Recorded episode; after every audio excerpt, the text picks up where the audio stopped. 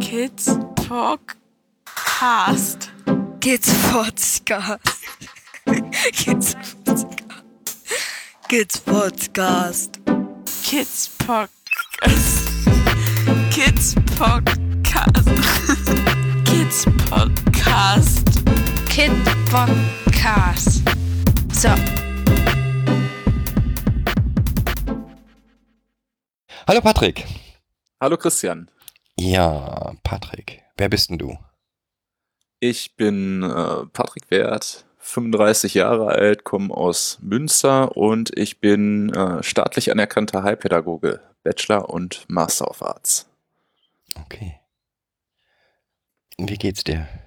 Soweit, so gut. Ich komme aus einem langen Prüfungsmarathon. Ich saß seit Viertel nach acht in der FH und habe ja bis 17 Uhr durchgeprüft und morgen das ganze Spiel nochmal. Ah, Prüfung, Prüfung, Prüfung, Prüfung. Ganz genau. Woher kennen wir uns? Von Twitter, ne? Eigentlich von Twitter. Ich glaube, das fing so, ich weiß das gar nicht mehr genau. Lass das mal Februar gewesen sein. Sowas die Ecke, dass wir da Kontakt miteinander gekriegt haben. Mhm. Ja. Und daraus ist schon, schon jetzt in der kurzen Zeit richtig viel geworden, finde ich. An. Ja, auf, Austausch. auf jeden Fall. Auf jeden Fall. Ja, aber was hast du mit fremdgebrachten Kindern zu tun? Erzähl mal. Was habe ich mit fremduntergebrachten Kindern zu tun? Also das reicht jetzt mittlerweile zurück, so gut sieben Jahre. Äh, Ende meines Masterstudiums ähm, bin ich angefangen zu arbeiten für einen freien Träger der Kinder- und Jugendhilfe und habe dort in einem äh, Pflegekinderdienst gearbeitet, der Kinder mit chronischen Erkrankungen und Behinderungen äh, dauerhaft und auf unbestimmte Zeit, also nicht mit Rückkehrperspektiven, in äh, Pflegefamilien untergebracht hat. Genau. Und ähm, parallel mit dieser Arbeit begann ich mich auch, ähm, ich sag mal, über meine Tätigkeit hinaus für das Pflegekinderwesen, für die Kinder- und Jugendhilfe generell, für die Hilfen zur Erziehung insbesondere zu interessieren. Und äh, ja, aus dieser anfänglichen, ich sag mal, diesen anfänglichen Berührungspunkten, die ich da beruflich hatte, ist mittlerweile ja eine wissenschaftliche Karriere geworden, beziehungsweise ist eine wissenschaftliche Karriere in Arbeit. Okay, über das Wissenschaftliche müssen wir später nochmal reden. Gerne, weil, gerne. Weil das ist das, ähm, äh, finde ich super interessant. Mhm. Aber okay, dann hast du da als was gearbeitet? Als Heilpädagoge. Also ich bin, ich bin Heilpädagoge, habe hier in Münster, meinem mittlerweile Heimatort, äh, studiert und äh, habe hier Heilpädagogik studiert im Bachelor und im Master und bin dann äh, zu dem Träger gekommen. Ich weiß nicht, ich glaube, der Name tut jetzt erstmal nicht zur Sache. Auf jeden Fall, was habe ich dort gemacht? Also in erster Linie habe ich äh, Pflegeverhältnisse, also Pflegeeltern beraten, habe Hausbesuche bei denen gemacht, habe Umgangskontakte begleitet mit den leiblichen Eltern, habe, und das ist eigentlich das Spannendste gewesen, auch Kinder vermittelt. Also wenn Anfragen kamen vom Jugendamt, der Weg war in der Regel so, ein Jugendamt hat sich gemeldet mit einer Anfrage, wir suchen hier für ein Kind eine geeignete Pflegefamilie, die Gründe der ähm, Fremdunterbringung waren immer unterschiedlich, also von bis ähm, verschiedenste Gründe halt. Und äh, ja, das war eigentlich immer mit das Schönste, also äh, eine Anfrage zu bekommen vom Jugendamt, so ein Kind kennenzulernen. Da, wo es gerade aktuell dann lebte, meist waren das Kinder, die in einer Bereitschaftspflegefamilie gewesen sind und dann sozusagen äh, auf die Suche zu gehen, zu schauen, äh, wo kann dieses Kind äh, dauerhaft eine schöne Lebensperspektive, ein schönes Zuhause finden. Und ähm, das gehörte eigentlich mit zu, zu zum Schönsten meiner, äh, meiner Arbeit, ja, dann die strahlenden Augen von äh, Pflegeeltern zu sehen, wenn sie dann ein Pflegekind vermittelt bekommen haben, aufgenommen haben. Ja, und diese Pflegeverhältnisse dann in äh, allen möglichen Lebenslagen zu begleiten, war eine sehr, sehr schöne Arbeit, die ich heute nebenberuflich noch weitermache. Okay. Das war so das Zentrale. Machst du heute immer noch? Ja, mache ich heute immer noch, also in einer bisschen anderen Funktion. Ich habe, äh, wie gesagt, ähm, insgesamt jetzt fünf Jahre, nee, vier Jahre für den äh, Träger gearbeitet und habe dann festgestellt, Mensch, da gibt es also eine Unterstützung, eine beratende Unterstützung für Pflegefamilien und ähm, ich kenne mittlerweile zahlreiche Familien, die ähm, leibliche Kinder haben äh, mit Behinderungen und äh, berate diese jetzt ähm, im Moment ehrenamtlich, berate aber auch generell so als Heilpädagoge äh, Kinder, Jugendliche und Familien. Das hatte so ein bisschen den Ursprung in der Pflegekinderhilfe, bin aber auch heute noch gut verbandelt äh, mit dem einen oder anderen Kollegen, der einen oder anderen Kollegin und ähm, ja, berate so, ich sag mal, in, in Spezialangelegenheiten, insbesondere wenn es um ähm, Fragen von Teilhabe und Teilhabeleistungen nach dem BTHG geht. Ja, da bin ich also sozusagen immer noch äh, ein Stück weit aktiv. Mhm. Also der Experte für den Bereich. Wenn du es so nennen möchtest, ja, ob ich jetzt so ein Experte bin. Ich bin kein Jurist, ich bin Pädagoge, das ist immer ganz wichtig aber äh, habe mir da halt so ein bisschen, ähm, ich sag mal so ein Stück weit mein, mein Hobby oder mein Steckenpferd, mein Schwerpunkt auch in äh, rechtlichen Fragen gesetzt. Genau. Ja, ist ja immer das, das sagen wir ja immer im Podcast ganz wichtig, dass man diese Bereiche ja auch ja nicht unbedingt kennt, aber zumindest weiß, was drinsteht, ne? In den Gesetzen, damit man auch entsprechend handeln kann.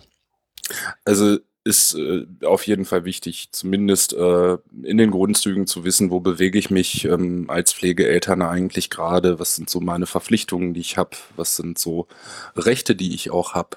Genau. Ja. Okay, also du bist weiterhin beratend tätig, aber eben jetzt auch noch Forschung. Genau, und zwar bin ich ähm, seit August 2017 äh, hauptberuflich äh, in einer Lehre tätig hier an der äh, Katholischen Fachhochschule in Münster im äh, Lehrgebiet Heilpädagogik. Äh, bediene hier unterschiedliche Lehrbereiche, ähm, wissenschaftliches Arbeiten und Denken, ähm, Praxisprojekte begleiten, aber auch kleinere Forschungsprojekte in den Masterstudiengängen begleiten und habe selber so ein bisschen in der Lehre meinen Schwerpunkt halt durch meine durch meinen beruflichen Hintergrund auch in den Hilfen zur Erziehung gefunden, lehre auch da zum Beispiel zum Themenkomplex Pflegekinderwesen oder allgemein Jugendhilfe und das Ganze aus der Perspektive ja der Heilpädagogik in der ich nun seit 2019 auch äh, im Rahmen eines äh, ja, Promotionsverfahren angebunden bin. Ich untersuche oder bin dabei zu untersuchen, naja, welche hm, Beratungsbedarfe haben eigentlich Pflegeeltern so unter diesen Perspektiven ein ähm, nicht leibliches Kind aufgenommen zu haben, einerseits und andererseits auch noch mit Kindern zu tun zu haben, die ähm, auf unterschiedlichste Art und Weise erschwerte Lebensbedingungen, so möchte ich es gerne nennen, haben können. Ich mag den Behinderungsbegriff. Ja, wo, wo fängt bei dir diese, fangen bei dir diese erschwerten Lebensbedingungen an? Hm, wo fangen diese erschwerten Lebensbedingungen? Hm, vielleicht sollte man das noch ergänzen. Also ich würde von erschwerten ähm, Erziehungs- und Sozialisationsbedingungen auch sprechen.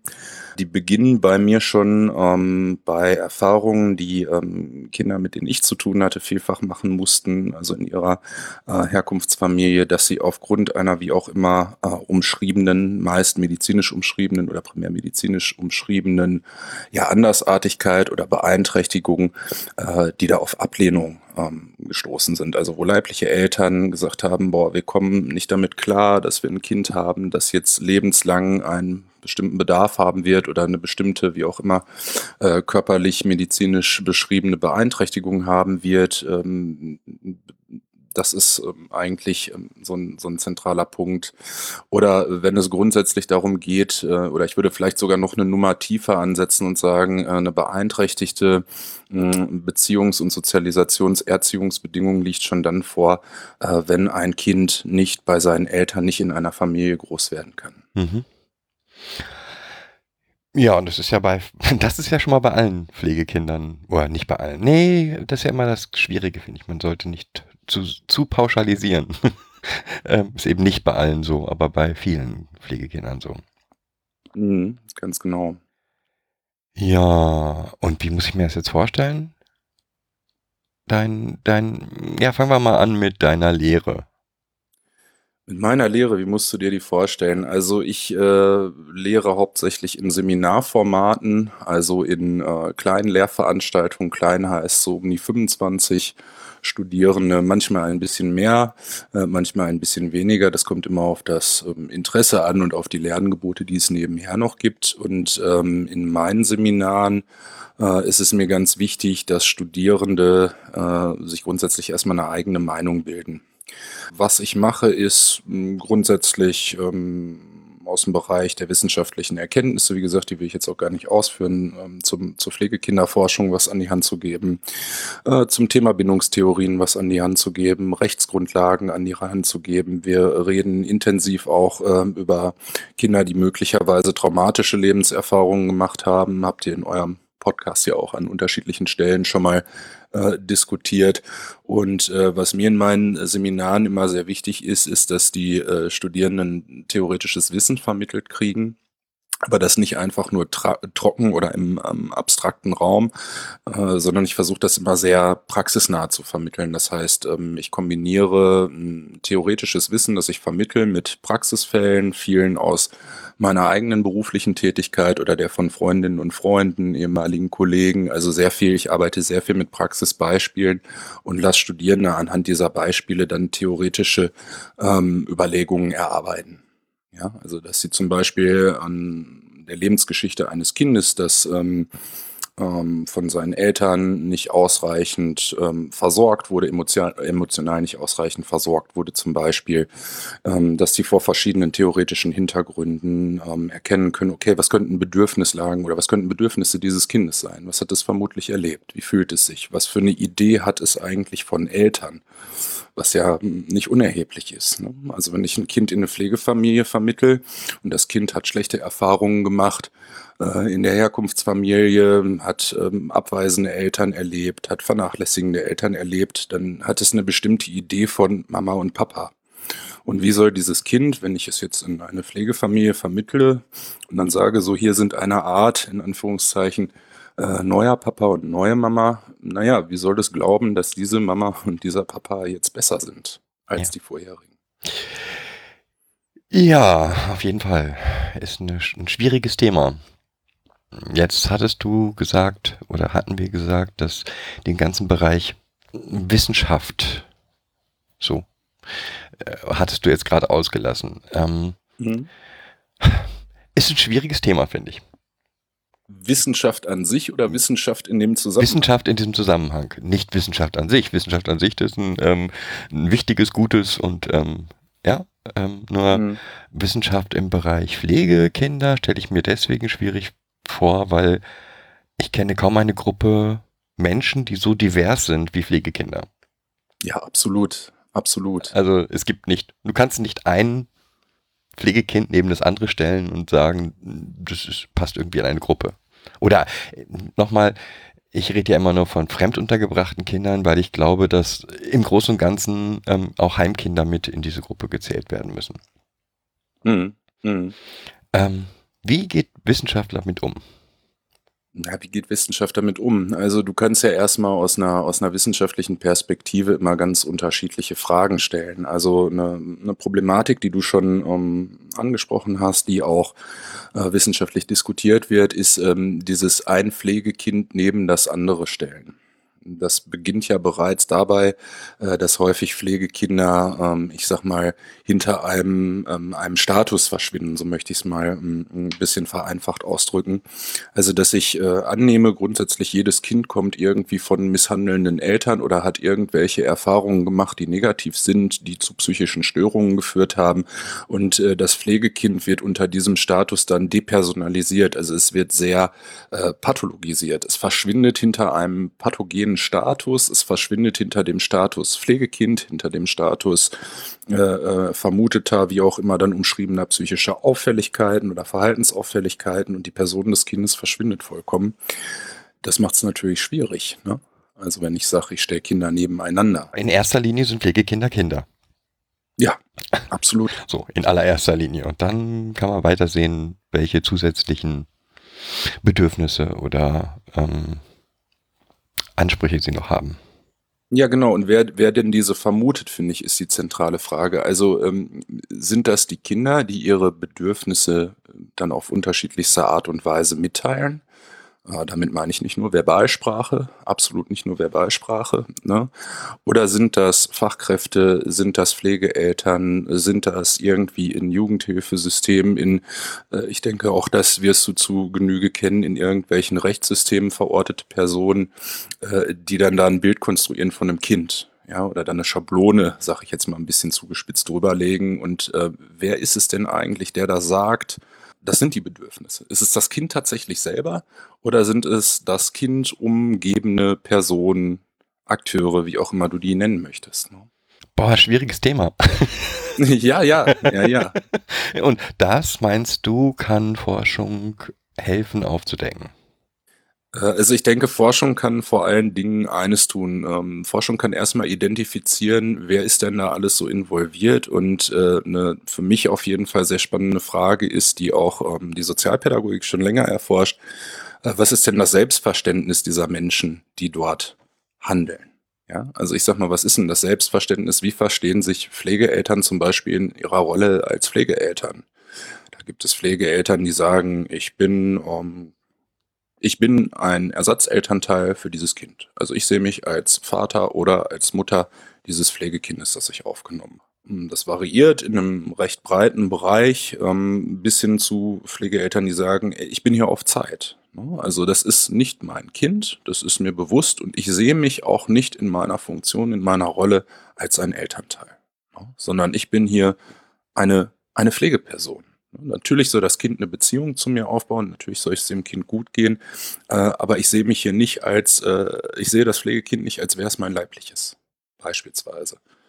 Oder welche Rolle ähm, gibt sich ein Träger der Kinder- und Jugendhilfe da? Ne? Also wo sieht der sich denn in so einem Pflegeverhältnis, sagen wir ja juristisch immer, ist eine äh, Leistung der Hilfen zur Erziehung, ne? also ist eine erzieherische Hilfe und wo sieht sich da zum Beispiel ein Mitarbeiter des Jugendamtes, der in der Regel in der Hilfeplanung da begleitend zuständig ist. Was erwartet der auch von Pflegeeltern? Was hat er für eine Idee von ähm, Entwicklung des Kindes?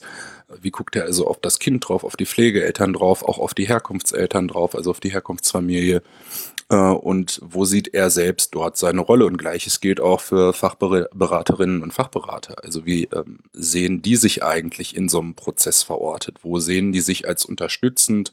Wo sehen die ihre Aufgaben? Ne? Und das sind äh, Dinge, die Forschung sehr differenziert auch beschreiben kann. Äh, oder es gibt Studien, hm, in denen sich zum Beispiel Forschende mit ähm, erwachsenen Pflegekindern beschäftigt haben und mit denen über deren Biografie gesprochen haben. Also wie haben sie sich eigentlich selber so als Pflegekind erlebt? Was war normal für die? Was war nicht normal für die? Haben die sich als unterschiedlich erlebt im Vergleich zu anderen Kindern?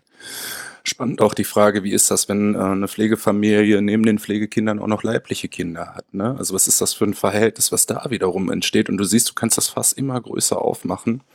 Du und, musst. Ähm, ja, du musst. Eigentlich. Ab, Absolut, du musst und ähm, so eine, eine systematische Forschung in dem Bereich, die gibt's noch gar nicht so super lange. Ne? Also dass echt systematisch Forschungsprogramme aufgebaut werden, äh, explizit für äh, Pflegekinder, für Pflegeverhältnisse, das ist äh, eine, eine relativ junge Wissenschaft in dem Bereich. Oder nein, eine junge Wissenschaft ist es nicht, eine, eine, eine recht junge Forschung, die da läuft. Ne? Also die das sind mal jetzt gut 15 Jahre, 10 Jahre, ich will jetzt nicht völlig übertreiben, so gut zehn Jahre. Also ich kenne Publikationen aus 2010, die einschlägig sind. Ähm, müsste mal recherchieren, wie weit das noch weiter zurückgeht, aber das ist so ein grober, so, ein, so eine grobe Richtung, also dass wirklich explizit und systematisch da hingeguckt und geforscht wird, jenseits eines, ähm, ich sag mal, großen ideologischen Streits, den es da in der Wissenschaft so um die 90er Jahre rumgegeben hat. Den es heute noch gibt. Den es heute noch gibt, absolut. Auf den kommen wir gleich. Ähm, ja. Ja, und in welcher Art und Weise denkst du, also außer Interviews mit ähm, erwachsenen Pflegekindern, ähm, glaubst du, kann man, kann man das erforschen? Hm, also es kommt immer auf die Frage an. Also was ist das, was mich interessiert? Mich interessiert jetzt zum Beispiel ganz konkret, ähm, Wie, äh, was braucht es eigentlich so an Qualitätsstandards? Das möchte ich mal so als das große Oberthema drüber hängen, ähm, seitens von ähm, Fachberaterinnen und Fachberatern, also Menschen, die so ein Pflegeverhältnis begleiten, die da Pflegeeltern begleiten. Äh, was brauchen Pflegeeltern eigentlich ähm, an Unterstützung an Beratung von diesen Fachberaterinnen und Fachberatern. Da gibt es ähm, zum Thema Pflegekinder mit Behinderung, also da bin ich unterwegs, sollte ich vielleicht dazu sagen. Äh, das heißt, es geht bei mir um eine Personengruppe, die im sozialrechtlichen Sinne, ne, also wenn ich den Behinderungsbegriff benutze, dann spreche ich von einer sozialrechtlichen Kategorie. So, und äh, da gibt es eine recht aktuelle Studie zu, wo geguckt wurde, naja, äh, die ist von 2017, wo geguckt wurde, naja, was brauchen denn Pflegeeltern, ne, damit mit einer Fachberatung zum einen ein gutes Beratungsverhältnis entstehen kann, also ein gutes, eine gute Zusammenarbeit laufen kann.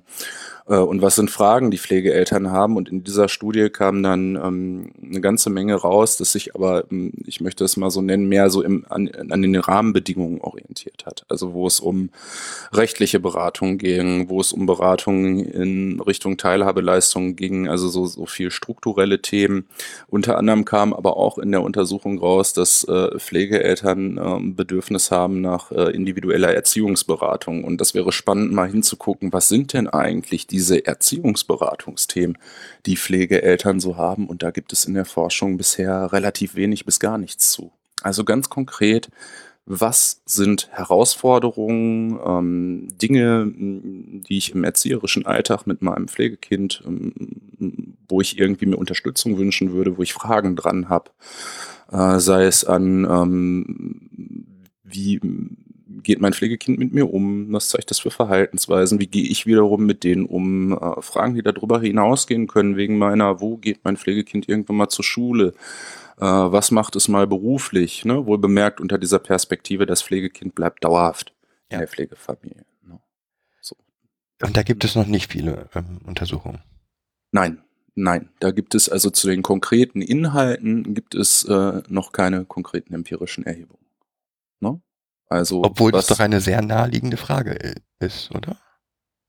Ja, aber wie du ja gerade selber festgestellt hast, ist das, ist das Themenfeld ja so komplex. Also wenn ich aus einer wissenschaftlichen Perspektive da überhaupt erstmal einen Zugang zu so einem mh, mm, breiten, komplexen Feld haben will, äh, viele der Erhebungen sind deswegen auch in Interviewform, also in qualitativer Forschungs, äh, in qualitativen Forschungsdesigns äh, weil das gerade so wenig gesichertes Fachwissen gibt, dass ich sagen kann, okay, ich kann mich jetzt auf einen sehr umfangreichen Fundus an Wissen beziehen und sagen, äh, ich operationalisiere daraus mal eine Frage, also ich mache daraus mal einen Fragebogen zum Ankreuzen. Ja? Also ich habe Hypothesen, ich kann gesichert, fundiert, wissenschaftlich belegt Hypothesen bilden und kann die dann quantifizieren, also kann quasi ankreuzen lassen. Mal gucken, wer stimmt mir denn zu diesen Aussagen zu, wer stimmt nicht zu. Ne? Jetzt vereinfacht ausgedrückt. Das gibt es in der Menge einfach, äh, zumindest noch nicht ähm, in diesem spezifischen Bereich, in dem ich jetzt unterwegs bin. Dann wären wir jetzt ja schon mal, schon, schon wäre ich jetzt mal bei der Frage, wer forscht denn zum Thema Pflegekinder in Deutschland überhaupt? Ähm, aus meiner, also die, die Personen sind hauptsächlich im Bereich der Sozialpädagogik verortet. Ne? So.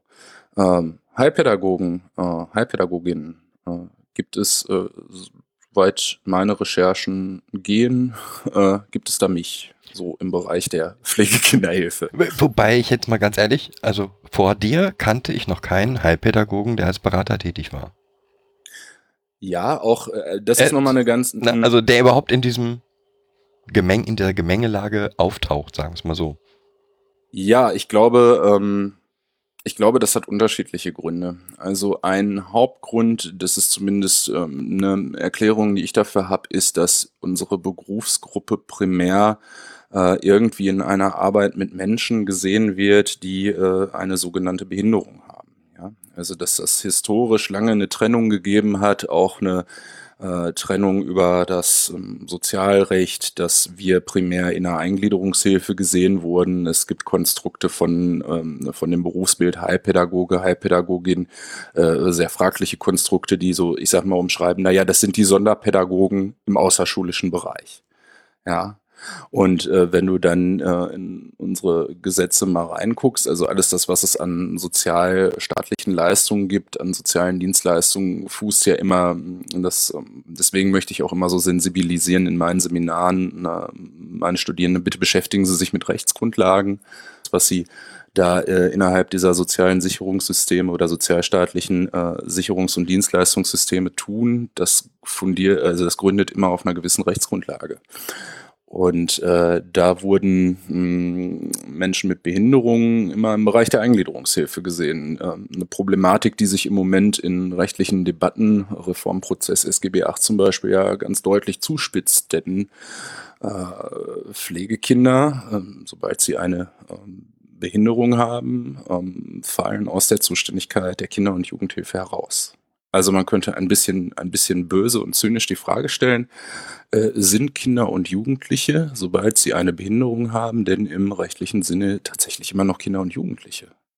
So, und da sehe ich die Problematik, dass man uns oder meine Berufsgruppe überhaupt ähm, gar nicht im Bereich erzieherische Hilfen sieht. Tatsächlich gibt es bisher auch nur ein einziges äh, theoretisch fundiertes und ausformuliertes äh, heilpädagogisches Handlungskonzept. Ähm, das ist die Heilpädagogische Familienhilfe, unser Berufs- und Fachverband konkret ähm, Sandra Leginovic, die dieses Konzept äh, 2004 ähm, formuliert und dann auch in Druck gebracht hat, ähm, in einem Buch abgedruckt hat und seitdem da auch in Fortbildungsmaßnahmen tätig ist und bis heute noch dran ist, äh, sich mit Heilpädagogik in den Hilfen zur Erziehung besch zu beschäftigen, ist so ziemlich der einzige Strang, den es da gibt. Also es ist das einzig fundierte Konzept, die Heilpädagogische Familienhilfe und wenn du mal Google bemühst, und mal nach HPFH suchst, also Heilpädagogische Familienhilfe, dann wirst du da zahlreiche Einträge finden.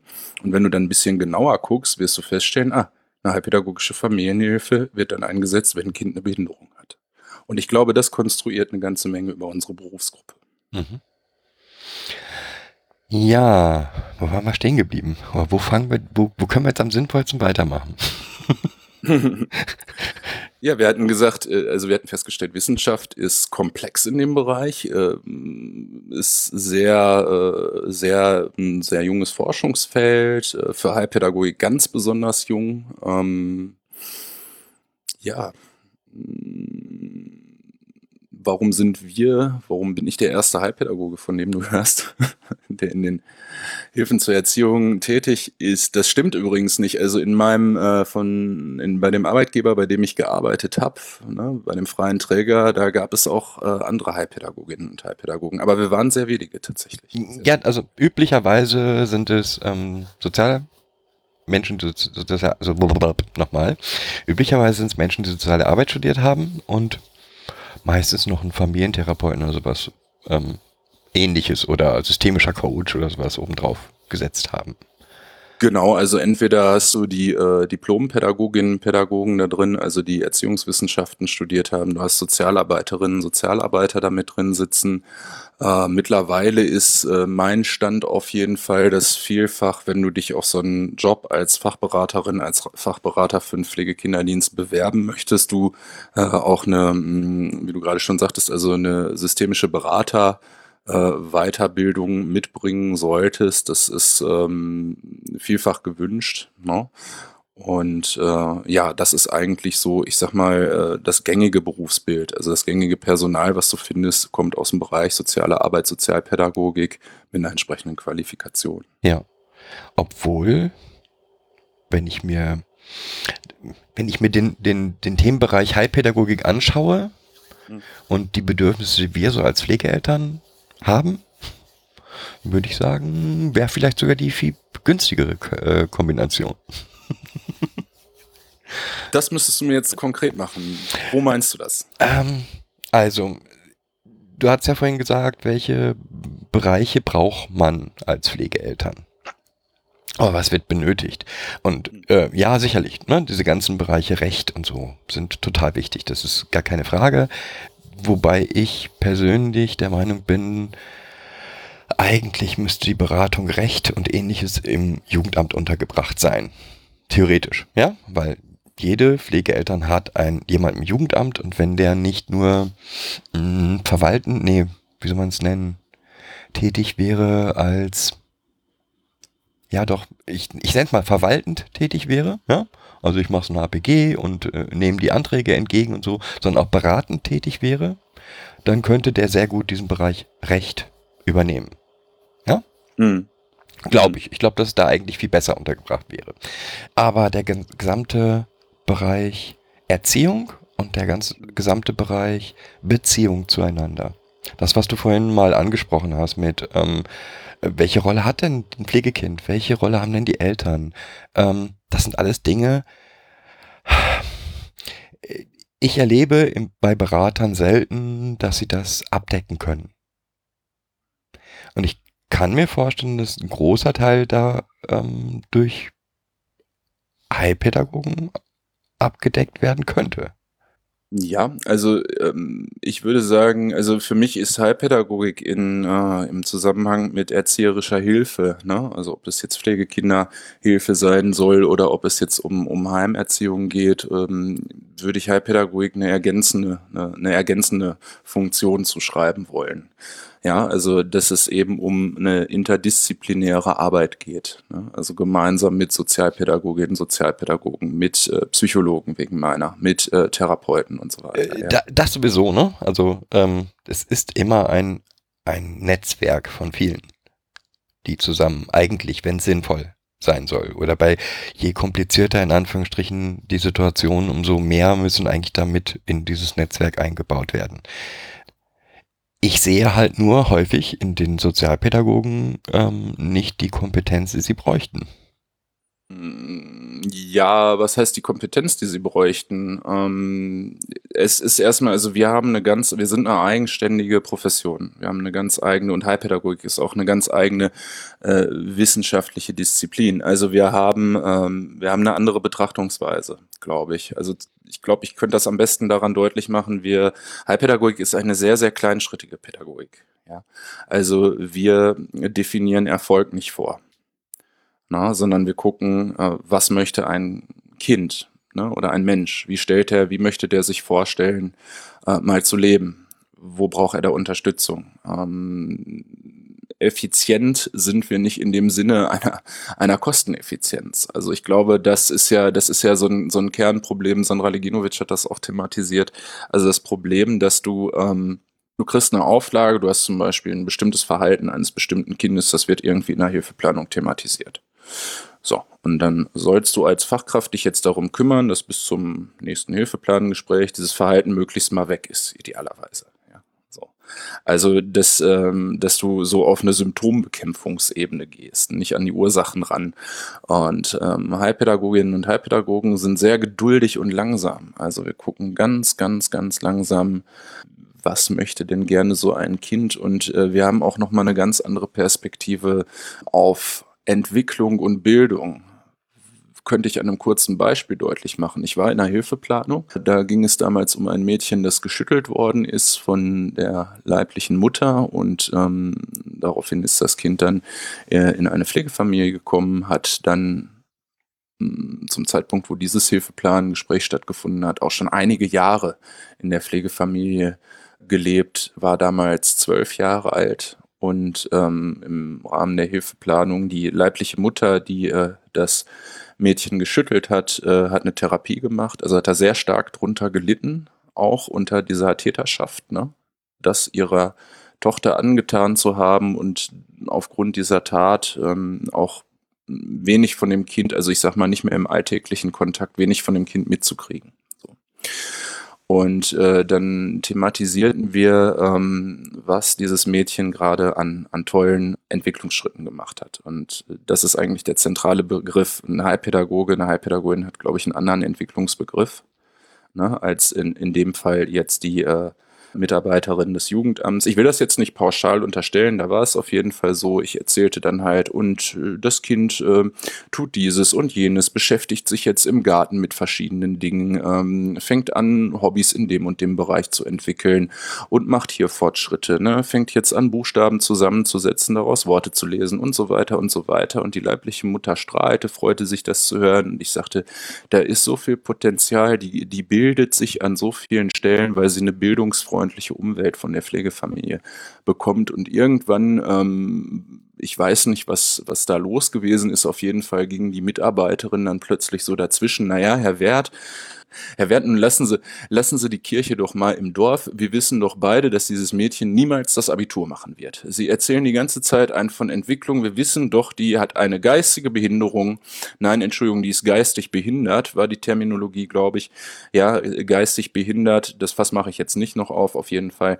Hm, geistig behindert, naja, wir wissen, die wird niemals das Abitur machen. Und in dem Moment brach die äh, leibliche Mutter völlig in Tränen aus. Ne? Also das Hilfeplangespräch war an der Stelle dann äh, erstmal unterbrochen. Und ähm, ich dachte mir so, wow, ähm, ich glaube, ein Problem ist, ähm, bei der Heilpädagogik hast du eine ganz starke Ressourcenorientierung. Also ne, der, mein Entwicklungsbegriff als ein breiterer, mein Bildungsbegriff vielleicht auch als ein breiterer, ein Kind, das Erfahrungen macht. Wir lernen lebenslang. Wir entwickeln uns alle lebenslang weiter, bis wir irgendwann mal äh, sterben müssen. So und bemessen das nicht an irgendeinem, an einer Norm, so möchte ich mal sagen. Ja, irgendwie so die, die, die Standardnorm und äh, jeder, der davon abweicht, hat dann halt eine Behinderung oder äh, schafft dann sein Abitur nicht oder was auch immer jetzt, äh, ich möchte da jetzt nichts reinkonstruieren, was hinter dieser Aussage gestanden haben könnte. Äh, aber äh, es wurde so sehr defizitär gesehen und ich glaube, da ist halt Pädagogik eine Chance, zu sagen, okay, klar, wenn ich mich in einem Hilfesystem be bewege, ist es häufig so, dass gesagt wird, naja, aber ich muss ja sagen, dass es einem Kind da sehr schlecht geht und dass da ein Kind sehr bedürftig ist, äh, damit ich entsprechend öffentliche Hilfen kriege. Ne? Und das ist, glaube ich, die falsche Herangehensweise. Ich würde als Heilpädagoge eher sagen, da passiert eine ganze Menge, da entwickelt sich eine ganze Menge. Und diese Entwicklung, die ist da, die ist möglich, weil es die Hilfen gibt. Ja. Und sofort habe ich den Blick in einer ganz anderen Richtung. Nicht mehr, da ist Kind kann nicht und darum Hilfe, sondern da ist Kind kann weil Hilfe da. Ähm, wir machen das oder versuchen das seit einigen Jahren in unseren Hilfeplangesprächen ähm, immer zu Beginn mit, wovon kommen wir eigentlich? Weil wir immer das Gefühl haben, wenn man das jetzt nur betrachtet, hm. äh, hat man gar nicht die Chance, Entwicklung zu sehen. Ja, absolut. Also, man, und das ist immer das, was ganz oft im Hilfeplangespräch entsteht. So, dann zeig doch mal Zeugnis, dann zeig doch mal das oder das oder das. Ähm, wie hat sich denn der Bereich entwickelt? Vom letzten Hilfeplangespräch an. Und Entwicklung geht halt viel langsamer, als ähm, viele Pädagogen das gerne hätten. Ja, und äh, ich glaube, was auch mein Problem immer so war mit diesen, ähm, du hast als Fachberater halt auch die Aufgabe, gemeinsam mit den Pflegeeltern für das fallzuständige Jugendamt oder die Fallsteuerung, wer auch immer da äh, tätig ist, immer so, ein, äh, so eine Vorlage, so eine Vor Gesprächsvorlage, Tischvorlage hat man gesagt, ne? Oder Sachstandsbericht. Den Begriff finde ich furchtbar. Sach, Sachstandsbericht, ja. Da werden ja, ja, da werden wir, äh, ja, das hat ja mehrere Ebenen meiner Meinung nach von falsch. Also einmal, ähm, wie du ja gerade sagtest, geht es ja immer um einen Prozess, der deutlich weiter ist als eine Momentaufnahme, die jetzt gerade in einem Hilfeplangespräch stattfindet. So, ne? Oder bestimmten Zielen, die jetzt formuliert wurden und dort dann als äh, zu erreichend oder eben nicht erreicht ähm, angegeben werden müssen. Äh, ich habe mich sehr dafür stark gemacht, da tatsächlich von Entwicklungsberichten zu sprechen, weil wir berichten äh, als Fachberaterinnen und Fachberater von einem sich entwickelnden Menschen, einem sich entwickelnden Verhältnis, einer sich entwickelnden Beziehung zwischen Pflegeeltern, Pflegekind. Und das sind für mich mindestens schon mal drei Indikatoren, um sagen zu können, okay, ich, ich spreche von Entwicklung und nicht von einem Sachstand, nicht von einem Ist-Zustand oder so, ja sondern äh, von Perspektiven, die sich ergeben. Natürlich von aktuellen Themen, die gerade da sind, aber immer auch von langfristigen Perspektiven. Ja, das stimmt. Aber wie gesagt, deswegen ähm, versuchen wir den Blick immer erst in die Vergangenheit zu nehmen, um zu, um zu zeigen, was man denn alles erreicht hat, weil das brauche auch ich immer. Also auch mir hilft es total, ab und zu mal so einen ganz alten Bericht wieder zu lesen. Es, es gibt da ähm, äh, von einem ehemaligen Prof von mir, äh, eine, eine schöne Maxime. Äh, der hat gesagt, äh, wo es darum ging, was tun wir eigentlich als Heilpädagoginnen, Heilpädagogen, also jetzt grundsätzlich egal in welchem Handlungsfeld. Und er hat gesagt, äh, verstehen, was gewesen ist, um heute für morgen zu handeln. Und ich finde, das fasst es gut zusammen. Ja, das stimmt. Jeder bringt etwas mit. Jeder ist irgendwie zu dem geworden, was er heute ist. Und jeder hat auch vor dem Hintergrund dessen, was er geworden ist, eine Idee davon, was er in der Zukunft mal sein will und was er dafür heute braucht. So verstehe ich halt Pädagogik. Ja, das ist ja doch nach wie vor auch das, was ich an der Pädagogik allgemein hier in Dänemark so schätze. Aber das ist nochmal ein anderer, anderer Weg, ein anderes Thema. Ähm, wir hatten jetzt gerade diese schönen Steuerungsmomente, Hilfeplangespräche, in denen Mhm. ähm, gibt es irgendeine Idee aus der Wissenschaft, wie man diese, ja, diese tollen Treffen ähm, kindzentrierter strukturieren könnte? Gibt es da Erkenntnisse aus der Wissenschaft? Also die wird es mit, äh, die wird es mit Sicherheit geben. Also es gibt, man muss ja immer unterscheiden zwischen äh, empirischer Forschung, also äh, Sozialforschung und ähm, wissenschaftlicher Erkenntnis so grundsätzlich zum ähm, wie führe ich mit einem Kind ein Gespräch oder ähm, was sollte eigentlich im Zentrum von so einem Hilfeplangespräch stehen? Warum sollte ein Kind, auch wenn es als sogenanntes Kind mit einer Behinderung zählt, immer bei solchen äh, Treffen dabei sein, bei solchen Gesprächen dabei sein und äh, wie sollten Erwachsene äh, sensibel dann auch mit dieser Gesprächssituation umgehen. Also ein Beispiel ist, äh, wenn ich, ähm, ich greife nochmal das auf, was ich sagte, also warum diese defizitäre Betrachtungsweise in den Hilfeplänen. Wie soll sich ein Kind fühlen, das in so einem Hilfeplangespräch sitzt und äh, dann wird erstmal gefragt, naja, was kannst du denn alles nicht? So, und, äh, ne, oder jetzt wird erstmal gesagt, naja, und das kannst du ja nicht und das kannst du ja nicht und wie ist, wie klappt's ja mit dem Aufräumen, mit dem Zimmer, klappt das ja mittlerweile? Ich werde jetzt mal ein bisschen platt, ne? Aber es sind ja durchaus Themen in der einen oder anderen Form oder zumindest vom Tenor, die ich auf jeden Fall aus Hilfeplangesprächen kenne. Ich kenne viel schlimmere, ja. Also, ähm, wo dann an so einem Tisch ähm, mit Kindern, äh, also ein, ein neuer Mitarbeiter des Jugendamtes kommt und über die Intimpflege des Kindes meinte, reden zu müssen. Ja, wo, wo ich, ähm, ich als, ähm, als Pflegevater gesagt, Entschuldigung, ähm, Sie sind noch lange nicht so bekannt mit dem Kind, dass Sie hier über darüber, dass wir darüber hier diskutieren könnten. Naja, und darüber hinaus will ich mal die Frage stellen, was für eine Relevanz hat denn das gerade? Also jetzt in so einem, äh, ne, in so einem, in so einem, also ich, ich kenne jetzt den Fall nicht, aber also, also warum thematisiere ich sowas in der Hilfeplanung? Ja, genau. Ähm, ja, weil es im Bericht vorkam, ja. Also als, als, Okay. als Bereich, wo, wo noch was getan werden muss. Wo man noch nicht da ist, wo man hin will. Äh, aber trotz allem muss es dann trotzdem nicht an, am Tisch mit fünf Erwachsenen thematisiert werden. Also gut, klar, Körperhygiene kann natürlich eine, eine, eine Frage sein, aber ähm, also ich gehe jetzt erstmal davon aus, ähm, es, es ging um, um Mädchen, vermute ich mal. Ja, Vielleicht in der Pubertät gewesen. das war noch vor, weit vor Pubertät. Aber ähm, es geht einfach darum, dass es dass ganz oft das Kind dort Objekt ist. Ja? Und eigentlich müsste es das Subjekt sein und eigentlich müsste es das Zentrum sein, von dem aus die Handlung oder die Gespräche gehen. Und es ist eigentlich immer das Objekt, über das mh, verschiedene Fachleute reden und dieses Kind sitzt dabei und ähm, kann eigentlich kaum aktiv daran teilnehmen. Und wenn es teilnimmt, dann nimmt es teil als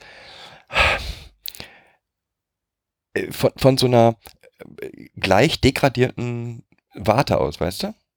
Wie ich das meine? Weil es ist ja, es, es muss ja jetzt in einer Art und Weise an diesem Gespräch teilnehmen, wie Erwachsene sich unterhalten.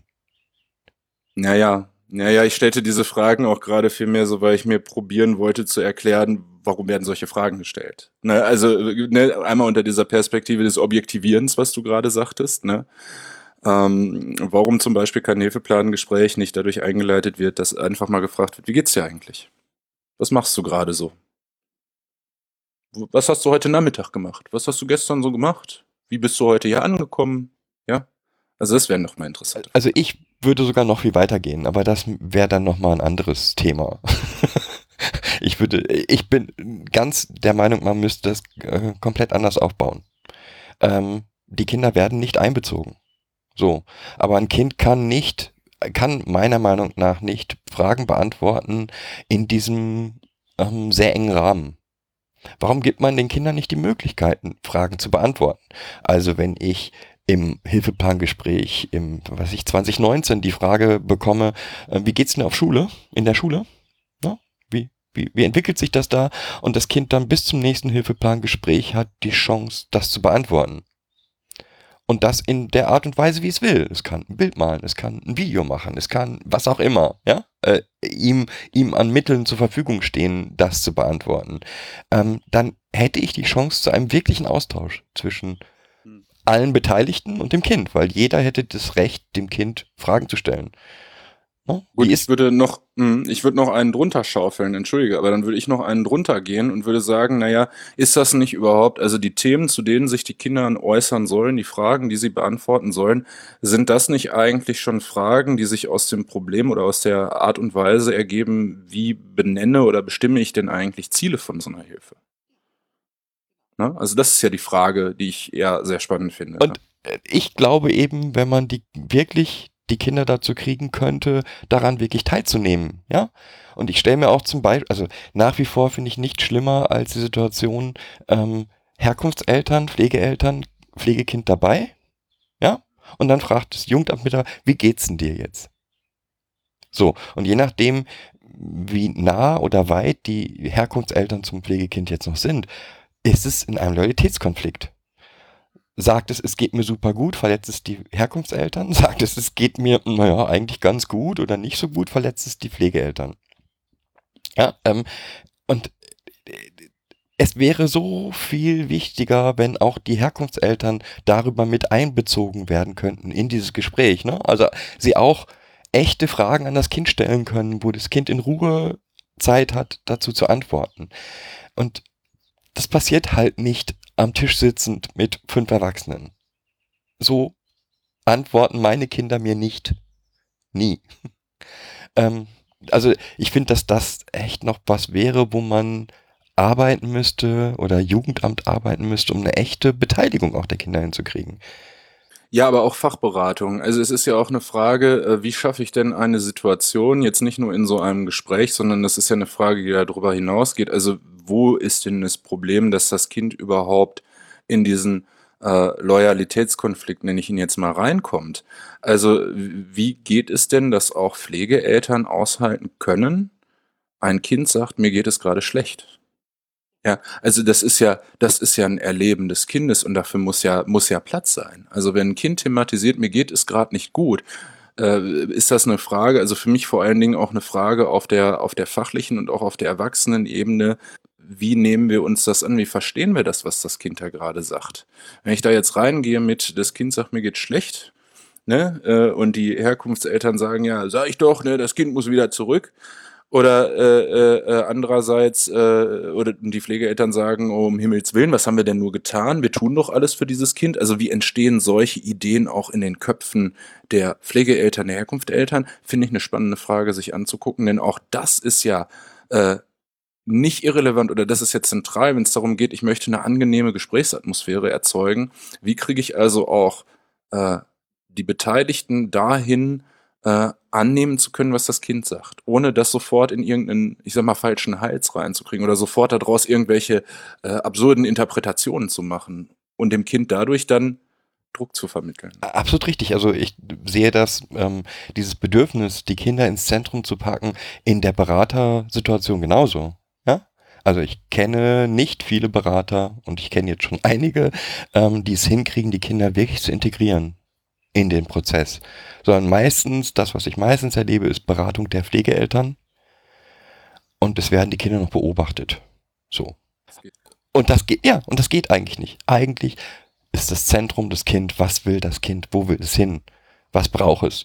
Und das kann ich nur, indem ich das Kind frage. Und ich, und fragen kann ich meiner Meinung nach nicht mit, was brauchst denn du, sondern ja, da, da fehlt noch viel an, an Ideen, an Gestaltung. Ja, also mein Plädoyer ist auf jeden Fall auch, das, das Kind in den, in, ins Zentrum zu stellen. So. Und äh, ich sag mal, ungeachtet dessen, ob das Kind jetzt irgendwie äh, gelabelt wird mit, ähm, also auch das passiert ja häufig, äh, ohne das jetzt, also wie drücke ich das am besten aus, ohne das jetzt zu bagatellisieren. Ähm, Kinder, ich hatte das ja eingangs schon mal gesagt, also dass das Kind unter irgendeinen, hinter irgendeinem Status verschwindet. Ne? Also wie kriege ich denn ein Kind auch verstanden, wie kann ich das ins Zentrum stellen, auch wenn es eine sogenannte Behinderung hat, wenn da äh, solche Zuschreibungsprozesse entstehen. Äh, wie kann das sein, wenn ein Kind ähm, so ein, so ein äh, Traumastempel, sag ich mal, kriegt? Ne? Also es gibt, es gibt meiner Meinung nach ähm, äh, da, da zwei, zwei Perspektiven. Das eine ist, was gefährlich ist, ist, wenn ich äh, traumatische Lebenserfahrungen eines Kindes leugne. Das ist furchtbar. Genauso furchtbar ist es aber auch, wenn ich die ran konstruiere. Also wenn ich irgend so einen Stempel draufsetze. So, und so ein Stempel ist auch Behinderung. Hast du das häufig? Ich habe das erlebt, ja. Okay. Also ich habe das in meiner Praxis erlebt, dass äh, da ähm, äh, leiblichen Eltern eine, eine Vernachlässigung und ein Desinteresse am Kind und ein weiß ich nicht was okay. gedichtet mhm. wurde. Ne? So, so rum mhm. verstehe ich so. Okay, so rum verstehe ich das. Ähm, ja, passiert oft. Ne? Und nicht jedes Pflegekind ist traumatisiert. Punkt. Äh, das sehe ich absolut genauso. Und auch nicht jedes Trauma muss therapiert werden. Das ist der zweite Schritt. ähm, ich muss aber als Pädagoge, wenn ich auf Trauma treffe, wissen, wie ich damit umgehe. Absolut. Absolut. Ne, das ist ja, das, das ist ja, sagte ich ja, der andere Pol. Äh, wenn, wenn ich äh, das nicht sehen will. Ne? Also wenn ich, wenn ich äh, ich habe es erlebt bei einem Pflegekind, wo sämtliche Verhaltensweisen seitens des äh, Trägers der Jugendhilfe mit einem fetalen Alkoholsyndrom begründet wurde und da eindeutig ein Kind äh, hochgradige Gewalterfahrungen mit der leiblichen Mutter gemacht hat. Ja, aber jede Verhaltensweise wurde als, ja, das ist ja FAS und das ist ja FAS und außerdem hat das Kind eine geistige Behinderung ne, und dass sich das in einem Intelligenztest verweigert, äh, hat nichts mit Angst vor fremden Menschen zu tun. Ja, genauso gefährlich, ne? Ganz genauso gefährlich. Ich habe so die Vermutung, ohne es zu wissen, dass die Heilpädagogik und die Traumapädagogik dort sehr eng beieinander liegen. Könnte das sein? Absolut. Also traumapädagogische Fachliteratur verweist auch äh, ganz explizit auf heilpädagogische Konzepte und Methoden in der Begleitung. Gleichzeitig lehre ich zum Beispiel und eine Kollegin von mir tut das nochmal in ganz besonders intensiver Form, lehren wir auch bereits ähm, bei unseren Studierenden im dritten Semester und im vierten Semester. Naja, was bedeutet das eigentlich, äh, wenn wir es mit einem Menschen zu tun haben, völlig egal wie alt er ist. Ich mache das halt schwerpunktmäßig für Kinder. Ähm, die Kollegin macht das weiter darüber hinaus, also auch die Bedeutung von einer traumatischen Lebenserfahrung, vielleicht auch einer, einem unentdeckten Psychotrauma oder ähm, es muss ja nicht immer gleich eine PTBS-Diagnose sein. Ja. Nee. Aber dass wir davon ausgehen können, da ist irgendein sehr einschneidendes Erlebnis äh, im Leben eines Menschen gewesen äh, und wie wirkt sich das eigentlich aus und wie sind Verhaltensweisen des Menschen äh, zum Beispiel vor diesem Hintergrund zu verstehen. Ne? Also du hattest ja dieses Beispiel gebracht, naja, wenn dann eine Intrusion mit einer Absence verwechselt wird, ja, dann ist das schon, schon spannend. Ne? Also das eine kommt aus dem Bereich der Psychotraumatologie, das andere kommt aus dem Bereich der Epilepsie äh, das durcheinander zu bringen, finde ich schon problematisch. Aber ähm, ganz ehrlich, es ist ganz, ganz oft. Also gerade das, ich kenne viele schwerst traumatisierte Kinder, die alle auf Epilepsie untersucht worden sind. Weil das die erste Idee ist bei dem, was Menschen beobachten. Die nicht, die nicht wissen, was Trauma ist. Was ich häufig erlebt habe, ist, äh, dass ähm, Autismusdiagnosen gerne gesucht werden. Ne? Also äh, Kinder, die äh, in sich gekehrt sind, äh, die eventuell stereotype Verhaltensweisen zeigen, dass da dann ganz schnell äh, geguckt wird, naja, wo kriegen wir denn jetzt, äh, wollen wir mal eine Autismusdiagnostik machen? Oder ist das vielleicht Mutismus, wenn das Kind nicht mehr spricht plötzlich? Ja, Also dass, dass die Überlegungen, und da möchte ich eigentlich auch für sensibilisieren, also dass diese Überlegungen kann das nicht auch daran äh, liegen, dass ein Kind gerade äh, ein Flashback hat, dass das gerade eine Intrusion ist, dass ein Kind vielleicht oder ein Mensch gerade ganz, ganz große Angst einfach vor der jetzt im Raum sich befindenden fremden Person hat, ja? dass da eine Projektion stattfindet. Also ich finde es sehr witzig, weil äh, ich meine, ich kann ja immer nur von meiner aktuellen Situation, ne? ich kenne ja nicht die Statistik im Hintergrund, aber zwei meiner Kinder sind, als sie zu uns gekommen sind, selektive Mutisten gewesen. Ja, also ähm, die haben beide nicht gesprochen. Und es hat bei beiden bis zum fünften, sechsten Lebensjahr gedauert, bis wir, bis sie angefangen haben zu sprechen. Und ich finde es total ähm, spannend, dass das, oder nicht spannend, aber ich glaube, dass das viel häufiger ist, als man meint. Ja, also das sind mehrere Probleme meiner aus meiner Sicht. Also aus meiner äh, Sicht als Heilpädagoge sind das mehrere ähm, Dinge, die da zu tragen kommen. Also das eine ist, äh, ich erlebe, dass ähm, Eltern, also leibliche Eltern wie auch Pflegeeltern, äh, sich gerne mal eine Diagnose holen wollen. Also da ist ein Verhalten, das kann ich mir nicht erklären, aber in dem Moment, wo ich eine Diagnose kriege, Kann ich damit umgehen? Kann ich damit umgehen. Dann kann ich sagen, ach, alles klar, so.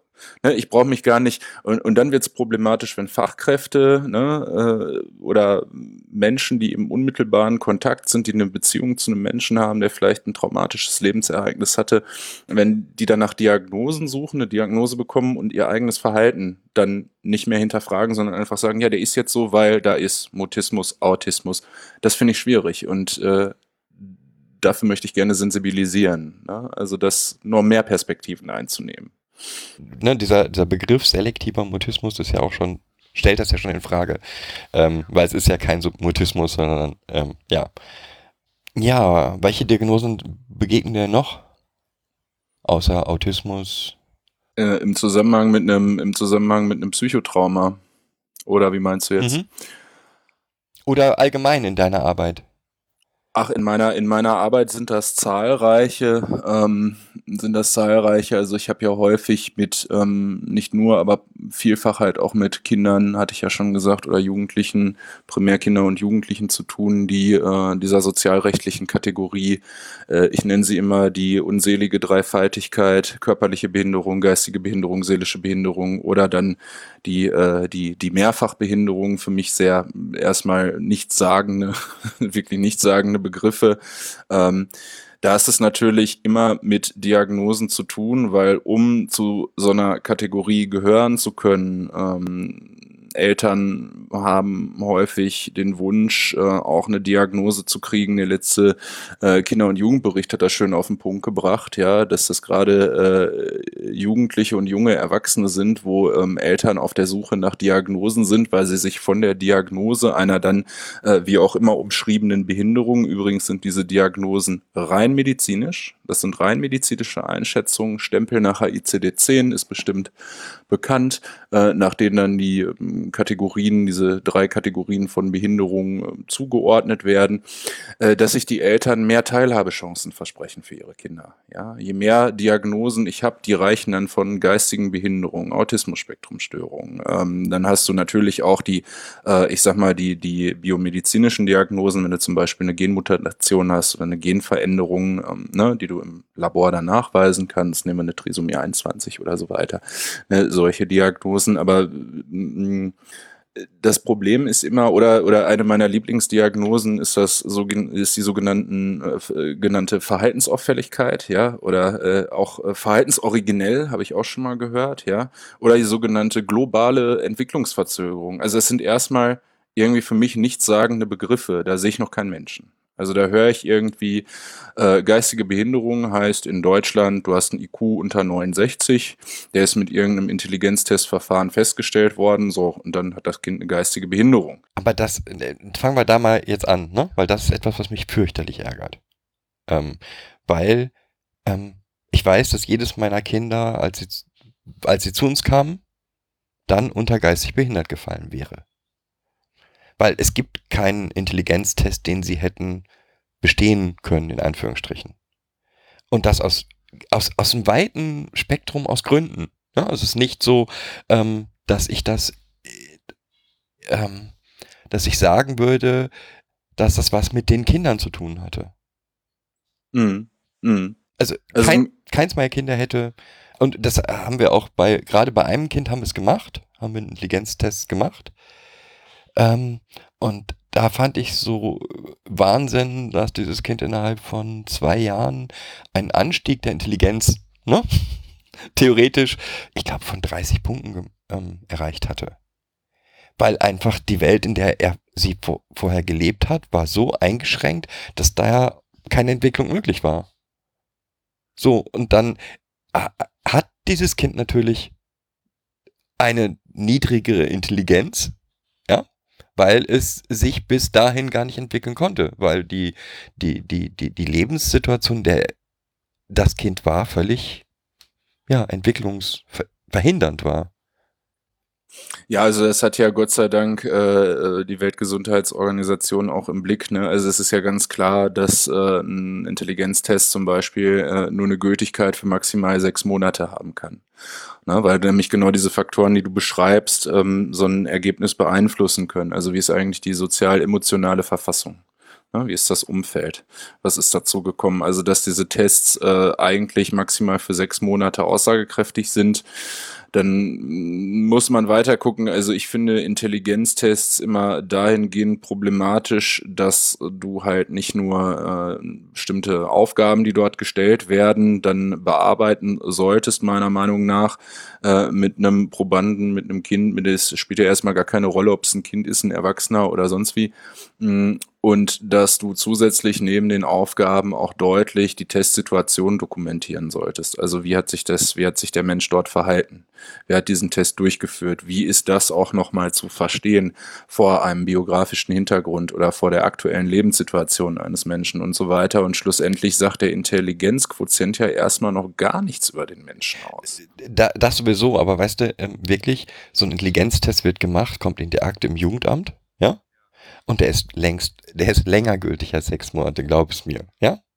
Also rein, rein vom, von, von Hilfeplangesprächen würde ich dann auf jeden Fall in meiner Funktion als Fachberater äh, und auch vor dem Hintergrund ähm, meines, meines, meiner Profession sagen, okay, mache ich jetzt mal zehn Fragezeichen hinter und im Zweifelsfall äh, würde ich dann auch äh, so ein Jugendamt doch nochmal deutlich darauf hinweisen, also erstmal generell an die Vorgaben, dass so ein Test nicht mehr gültig ist.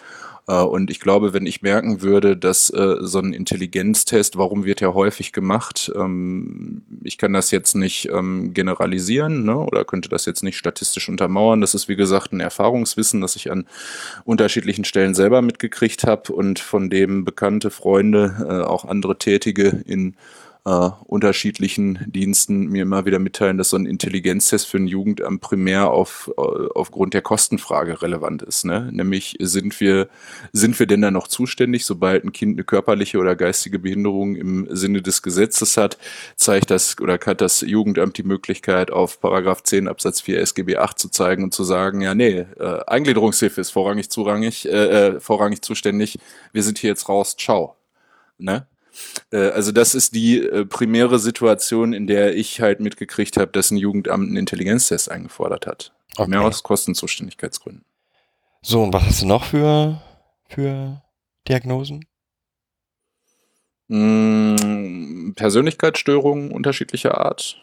Um, ähm, von, also Borderline vielfach, ne? Borderline-Persönlichkeitsstörungen. Mhm. Aber die kann man doch bei Kindern gar nicht diagnostizieren. Ja, ja, ja, ja, ja, ja, ja, ja, aber seit wann ist das, seit wann ist das Wissensstand? Seit wann ist das Wissensstand? Ne? Äh, das ist ja noch gar nicht so lange so. Also dass, ich, äh, äh ne? na, also nochmal, wir haben unsere Kinder sind alle zur Therapie auch gegangen, ja.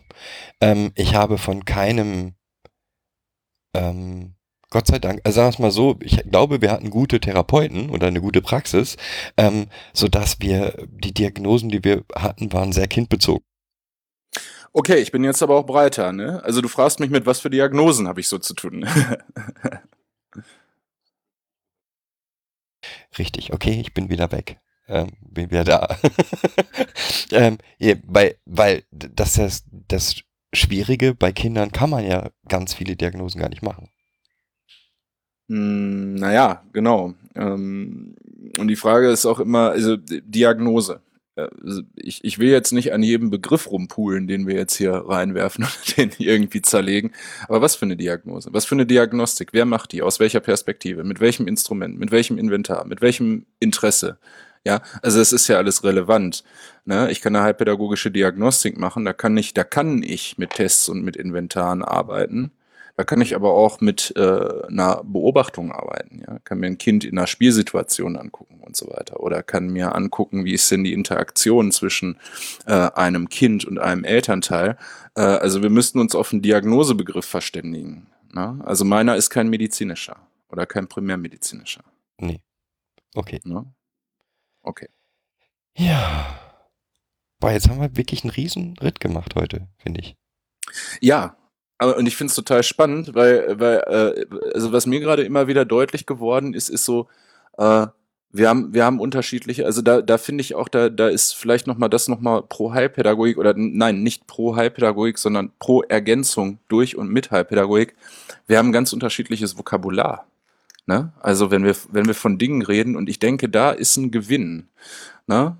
äh, wo eine Heilpädagogik ergänzend mit rein kann. Wenn es zum Beispiel darum geht, wie betrachten wir Kinder. Ähm, ich, das Vok Vokabular ist total wichtig. Ich meine, das war mit ein Grund, warum wir den Traumaberater gemacht haben. Mhm. äh, oder den Traumpädagogen gemacht haben, um Mhm. das Vokab Vokabular zu beherrschen, ähm, weil ein Bericht sieht halt anders aus, wenn ich die richtigen Vokabeln benutze. Ja, ähm, aber der Heilpädagoge könnte dort auch noch viel einbringen, glaube ich. Ja, also ich glaube, äh, ich glaube, das ist das Thema, was ich ja ganz am Anfang schon hatte, ähm, die Kleinschrittigkeit, ne? Kleinschrittigkeit und Ressourcenorientierung sind, glaube ich, zwei große Stärken in der Heilpädagogik. Äh, dass wir eher sagen, gucken, auch wenn es um, um Diagnosen geht, naja, wir schauen eher, wo, wo sind denn, wo sind denn die Potenziale? Also wo will, da wäre ich auch wieder beim Thema das Kind in den Mittelpunkt stellen, wie stellt sich das Kind eigentlich vor, Beziehungen zu gestalten? Wie möchte das Kind gerne leben? Ja, was sind, was sind gerade Themen im Leben eines Kindes? Ist gerade ein großes Thema im Leben dieses Kindes, welchen Schulabschluss es irgendwann mal machen wird? Ja, oder, oder ist, ne, oder ist nicht vielleicht gerade interessant, äh, mit wem möchte sich dieses Kind denn gerne mal treffen? Wer Oder, seine Freunde? oder ist Ja. vielleicht gerade interessant, wie ist meine Rolle in, in der neuen Familie, in der ich bin? Ähm, ja, ähm, wer bin ich, wo will ich hin, wer will ich sein? Und ähm, dann ist vielleicht Schule gerade nicht so wichtig. Genau, genau. Also die zentrale Frage, die, die ich immer stelle, äh, orientiert sich so ein bisschen an Martin Buber. Also wer bist du eigentlich, der mir da begegnet? Wer bin ich in dieser Begegnung und wer können wir füreinander sein? Also das sind für mich, das sind für mich leitende Fragen, wenn ich mir ähm, also auf einer Metaebene möchte ich mal sagen, wenn ich mir Beziehungsgestaltung in Pflegeverhältnissen angucke. Wer begegnet sich da und wer wünscht sich dieses Kind eigentlich zu sein und wer darf es sein? Und wer darf es vielleicht, wenn irgendeine Diagnose kommt und die unreflektiert einfach reingeworfen wird, wer darf es dann auf einmal nicht mehr sein? Oh Gott, mein Kind hat eine geistige Behinderung. Kein Kontakt mehr zum anderen Geschlecht oder keine Partnerschaft mehr, keine Sexualität mehr. Man kann das fast noch unendlich weiter aufmachen. Ne? Okay. Erschreckend. Ja, ja, ja. Ja, ja, ja, ja, So richtig erschreckend. absolut. Aber umso spannender da im Austausch und im Dialog drüber zu bleiben, findest du nicht? Äh, ich finde das total wichtig, ähm, weil wie gesagt, ähm, ich glaube, vielleicht ist es das, was eigentlich das Ziel unseres Podcasts ist. Im Dialog zu sein und unsere, ähm, wie will ich das denn weit, wie will ich das denn sagen? Im, äh, einen Dialog zu erstellen, um überhaupt diesen Blick auf die Kinder zu kriegen oder, oder den Blick auf die Kinder äh, zu öffnen eigentlich eher sogar. Weil das ist das, was ich, was wir halt immer erleben, einen sehr engen Blick. Ne? Der Jugendamt, das auf das Kind blickt mit, äh, der muss mit, mit 18, muss die aber so fertig sein, dass sie alleine leben kann, ähm, ganz ohne Frage, ob das funktionieren kann oder nicht. Ähm, ein Berater, der einen speziellen Blick auf das Kind hat und eigentlich, ähm, oder ein Therapeut, der einen speziellen Blick aufs Kind hat. Eigentlich ähm, bedarf es aber dieser, des, des eigentlich unserer Meinung nach bedarf es dem Blick genau andersrum. Ich muss vom Kind aus gucken, wie du das auch sagst, wo will ich denn hin? Oder was ist denn mein Ziel als Kind? Und die Frage ist, Pädagogik ist, heißt dann dieses Ziel mit dem Kind versuchen zu erreichen. Genau, und sich vom Kind an die Hand nehmen zu lassen. Ich Genau. glaube, das ist das Zentrale. Aber das, das inkorporiert Pädagogik eigentlich für mich. Pädagogik ist für mich nicht nur ein Blick von außen, sondern Pädagogik findet für mich auf Augenhöhe statt. Und ich bin in der Lage, mich vom Menschen, von dem Kind in dem Fall jetzt an die Hand nehmen zu lassen. Mir von dem Kind seine Welt zeigen zu lassen. Ja. Ja. Und, ähm, und das Kind ist das, was steuert, was ich gerade kann oder was ich gerade nicht kann. Und das ist etwas, ähm, was wir leider zu selten sehen in der Realität. Ja. Ähm, immer dann, wenn es dann heißt, wie wir immer im Podcast sagen, das Kind ist ein Lügner, was auch immer, ja, ähm, wo wir dann sehen, ja, aber das heißt, ich habe nicht den Blick vom Kind aus gehabt, sondern ich von mir aus habe bestimmte Erwartungen an das Verhalten des Kindes. Und ähm, ja, und ich sag mal im Nachhinein, jetzt nach so vielen Jahren äh, Arbeit mit den Kindern, war das unsere Stärke immer. Ja, also deswegen waren wir erfolgreich, weil wir es geschafft haben, immer vom Kind aus, immer uns wieder auf das Kind zurückzubeziehen. Ja, dass, dass beispielsweise, dass ich kein Problem hatte, dass das Kind ein Jahr lang nicht zu mir wollte. Ja, ähm, weil ich mich in das Kind versetzt habe, gesagt habe, okay, das braucht jetzt gerade erstmal nur die 1 und 1 Beziehung. Das, das, das hat es nie erlebt, das braucht es. Und erst von der 1 und 1 Beziehung kann ich in eine größere Beziehung gehen. Und das war mir so klar, dass ich gesagt habe, okay, dann warte ich halt. Ne? Du läufst mir nicht weg. Ähm, Ganz genau, es geht ja nicht nur um das sich an die Hand nehmen zu lassen, ich würde das noch gerne ein Stück erweitern, sondern das Kind auch bestimmen zu lassen, wann dieser Zeitpunkt ist und wo es uns an die Hand nimmt und wo es uns nicht an die Hand nehmen will. Und das anzuerkennen und uns zurückzunehmen. Pädagogik ist für mich, gerade Heilpädagogik heißt für mich auch, sich zurücknehmen. Nichts tun ohne nichts tun. Verstehst oh du? Jetzt wird's kompliziert. Ja, ja. Gut, ich bin jetzt ruhig. Ich Nein. bin jetzt ruhig. Nein, nichts tun, ohne nichts zu tun. Mann. Ja, ganz genau. Ganz genau, ganz genau. Und ich verspreche mir auch so ein bisschen davon, von diesen Gesprächen, die wir jetzt an unterschiedlichen Stellen geführt haben. Ich möchte mich herzlich bedanken, dass du mich in diesen Podcast eingeladen hast. Äh, mein Wunsch wäre auch so ein Stück weit, ähm, ich formuliere gerne äh, überspitzt, sehr, sehr gerne. Äh, und ich würde gern auch ein bisschen mehr Dialog provozieren wollen. Ich würde mich sehr freuen, irgendwann mal zu hören. Ich habe ähm, vor kurzem meinen ersten Artikel publiziert und äh, ich würde mich eigentlich so am meisten darüber freuen, wenn irgendwer kommt und sagt, dieser Wert, ich habe den letztens bei Kids Podcast gehört. Ich habe letztens habe ich den gelesen und der hat doch überhaupt keine Ahnung. der, der hat gar keine Ahnung und jetzt erzähle ich dem erstmal, wie es richtig geht, weißt du, und dann startest du einen Dialog und einen Diskurs und dann passiert was. Äh, Das ist ja das, was wir auch immer in unserem äh, Podcast, ähm, ja, also wir, wir geben unsere Haltung wieder und ich behaupte gar nicht, dass sie immer richtig ist. So, ja, ähm, kann, kann sie gar nicht sein. Ich habe eine, eine Theorie, die für mich stimmig ist.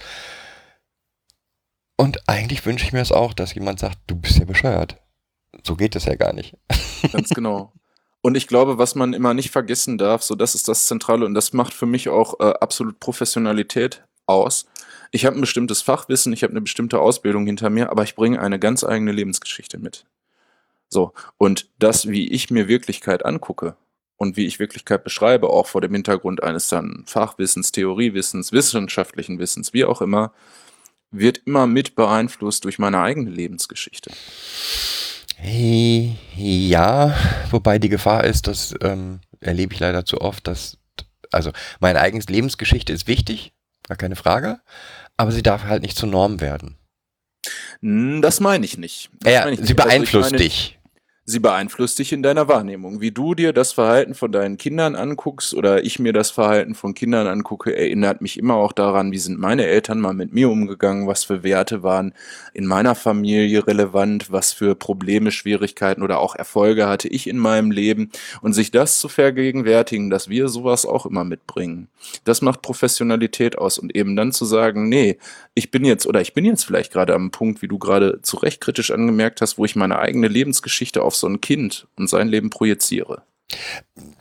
Gar keine Frage. Also das ist auch ganz wichtig. Und äh, da, dann kommen äh, genau solche Sachen, wie du vorhin erwähnt hattest, mit ähm, die Familie, ähm, also wo der Herkunftsfamilie etwas unterstellt worden ist, was nicht wahr war, ja, ähm, weil nämlich, glaube ich, auch ganz oft so, so ein Fa- Familienmodell ähm, als das einzig Richtige angesehen wird. Und ähm, die Leute, die eine Familie haben, die abseits dieser Norm sind, ähm, dann das muss ja dem Kind schon geschadet haben. Das ist ja alles ganz böse. Und ähm, das ist halt nicht so, glaube ich nicht. Ja, ich weiß noch nicht so recht. Wir müssen unbedingt noch einen Podcast machen, hatte ich ja gesagt. Habe ich dich ja Wenn- für, für eingekauft. Wenn du jetzt nicht die, wenn du jetzt nicht die Hasskommentare kriegst, Ich krieg und sicherlich. dir doch mal überlegst. Nein, das wäre ja schön. Ähm, ähm, da müssen wir noch mal überlegen, oder vielleicht hat ja auch ähm, jemand der Hörer Ideen, welche Fragen ähm, da bearbeitet werden sollten. War erstmal spannend zu hören, wer du so bist und was du so machst. Und, Mich hat's gefreut, da zu sein. und anderthalb Stunden, das wird geschnitten, wenn es dann ungefähr so eine Stunde oder Stunde 15. Also Klar. ist auch lang genug, würde ich sagen, oder? Auf, auf jeden Fall. Und Dann danke ich erstmal allen Hörern fürs Zuhören, dir fürs Erzählen ja, und, dir für die Einladung. und bis zum nächsten Mal. Bis dann. Alles Gute. Ciao.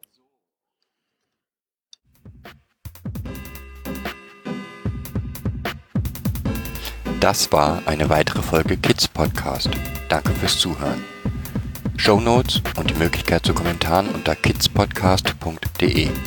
Anregungen, Ideen und Feedback per Mail an info at kidspodcast.de oder per Twitter an kids-pod. Wenn euch diese Episode gefallen hat, empfehlt sie weiter oder gebt Bewertungen in iTunes oder anderen Podcast-Portalen ab.